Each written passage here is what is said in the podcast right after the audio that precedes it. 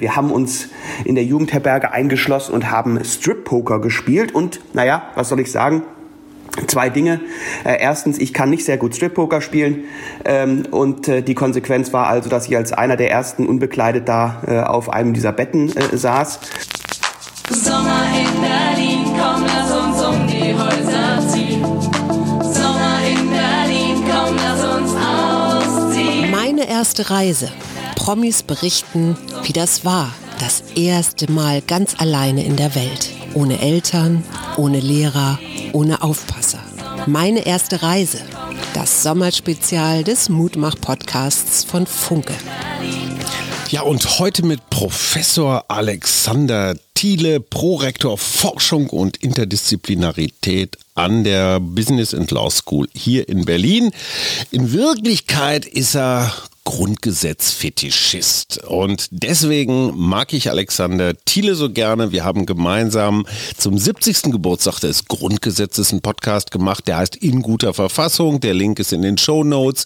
Und ich habe dort Alex Thiele als einen Menschen kennengelernt, der dieses, naja, doch manchmal hier und da ein bisschen sperrige oder staubige Grundgesetz mit einer unglaublichen Begeisterung erklären, interpretieren und auch feiern kann. Finde ich großartig. Also Staatsrechter sind nicht nur alte weiße Männer, sondern auch mittelalte weiße Männer. Ja, und Alex Thiele, wer hätte das gedacht, der Staatsrechtler hat früher mal Strip-Poker gespielt. Wie kommst du auf die Idee, dass bei deinen Reisen nichts los war, Alex? Ja, lieber Hajo, liebe Suse, lieber Paul, eure Frage nach meinem ersten Urlaub ohne Eltern hat mich ganz schön herausgefordert. Denn ich musste ganz schön lange wühlen, um da was zu finden und habe dabei auch gelernt, dass meine Jugend offensichtlich doch nicht so wild war, wie ich sie mir vielleicht zurechtgelogen hatte in den letzten Jahren. Ich erinnere mich an eine äh, Überfahrt äh, in einer Fähre, äh, muss irgendwo bei Travemünde gewesen sein, in der fünften, sechsten Klasse, wo wir dann alle runtergegangen sind und haben heimlich Tat oder Wahrheit gespielt. Und man hat sehnsüchtig gehofft, dass man doch endlich, endlich aufgefordert wird, eines der Mädchen zu küssen.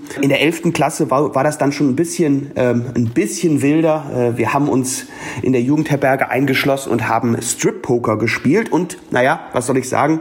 Zwei Dinge. Äh, erstens, ich kann nicht sehr gut Strip-Poker spielen. Die Konsequenz war also, dass ich als einer der ersten unbekleidet da äh, auf einem dieser Betten äh, saß. Äh, und dann kam irgendwann tatsächlich unser Lehrer, hat geklopft und wollte schnell rein, weil er dachte, wir machen da irgendwelchen größeren Blödsinn. Naja, das Gesicht war dann etwas seltsam, als wir da alle so im Handtuch irgendwie dann saßen, als er die Tür dann öffnete. Und dann gibt's noch eine größere Fahrradtour, die ich mit ja, meiner kleinen Clique da gemacht habe. Die ist tatsächlich äh, über ein paar Tage gegangen und wir waren völlig auf uns allein gestellt. Das waren immer so Touren von, ich sag mal, 60, 70, 80 Kilometer am Tag. Ich hatte ein vergleichsweise schlechtes Fahrrad, das weiß ich noch, äh, ein ziemlich billiges Mountainbike, was eigentlich für so längere Touren gar nicht wirklich geeignet war. Musste mir da auch ständig Sprüche anhören von den anderen. Überhaupt war das alles auch so ein Kampf um Zugehörigkeit, das weiß ich noch. Wir haben uns von Dosen Ravioli im Kern ernährt, denn also äh, wirklich viel Geld hatten wir natürlich nicht. Es gab keine Handys, es gab keine äh, Möglichkeit irgendwie zu äh, recherchieren, was vielleicht in der Umgebung irgendwie günstig auch an Restaurants oder kleinen Fastfood-Geschichten dabei ist. Man war auch von den Eltern wirklich völlig abgeschnitten.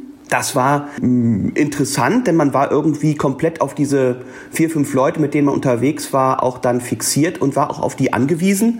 Wir sind mehrfach in, in fürchterliche Regenschau gekommen und ich habe, äh, das erinnere ich mich, daran erinnere ich mich noch sehr gut, mehrfach gedacht, was mache ich hier eigentlich, wenn man dann irgendwo äh, mitten in der niedersächsischen Pampa äh, zwischen äh, zwei Dörfern auf dem Feld bei völligem totalem Regen steht und sich denkt, okay, ähm, es gibt, glaube ich, keinen schlimmeren Ort, wo ich gerade sein könnte. Jedenfalls äh, fühlte man sich so.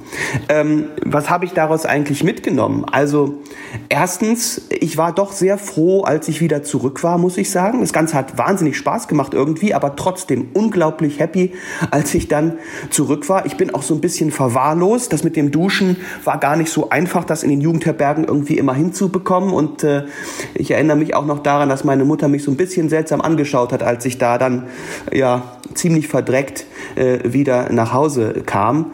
Äh, und insgesamt haben, haben wir das tatsächlich dann aber ein Jahr später nochmal wiederholt. Ähm, ziemlich genauso chaotisch wie auch davor. Ähm, und es war dann auch wieder genauso wie damals. Aber wir haben uns das, das weiß ich noch immer, wieder lange, lange erzählt. Ähm, und wir haben da auch wirklich witzige und tolle Leute in den Jugendherbergen getroffen. Interessanterweise, und das äh, musste ich feststellen, gab es aber überhaupt keinerlei, äh, ich sag mal, Frauengeschichten oder ähnliches. Wir waren vier, fünf Jungs, wir waren alle so 16, 17. Aber das war überhaupt kein Thema während der ganzen Fahrt. Und das äh, finde ich rückblickend tatsächlich doch so ein bisschen überraschend und ähm, ja, ja, ganz herzlichen Dank, lieber Professor Thiele. Sollte es irgendwann mal mit der Karriere noch weiter bergauf gehen, dann könnte es sein, dass dieser Podcast unter Strip-Poker-Geständnis vielleicht die Berufung zum Bundesjustizminister, aber ach komm, das war die Geschichte wert, oder? Hat mich auf jeden Fall sehr amüsiert. Morgen kommt die nicht ganz unbekannte FDP-Bundestagsabgeordnete Maria-Agnes Strack-Zimmermann und berichtet von einem Cabrio-Ausflug nach Südfrankreich und einem Greyhound-Trip in den USA. Beide mit ihrer besten Freundin und beides nicht ganz so, wie es im Reiseführer stand. Aber hört selbst. Bis dahin, viel Spaß und schönen Tag noch. Tschüss. Das war der Mutmach-Podcast von Funke. Unterstützt uns bei steady.fm, folgt uns auf Instagram oder hinterlasst gerne eine nette Bewertung. Wir hören uns.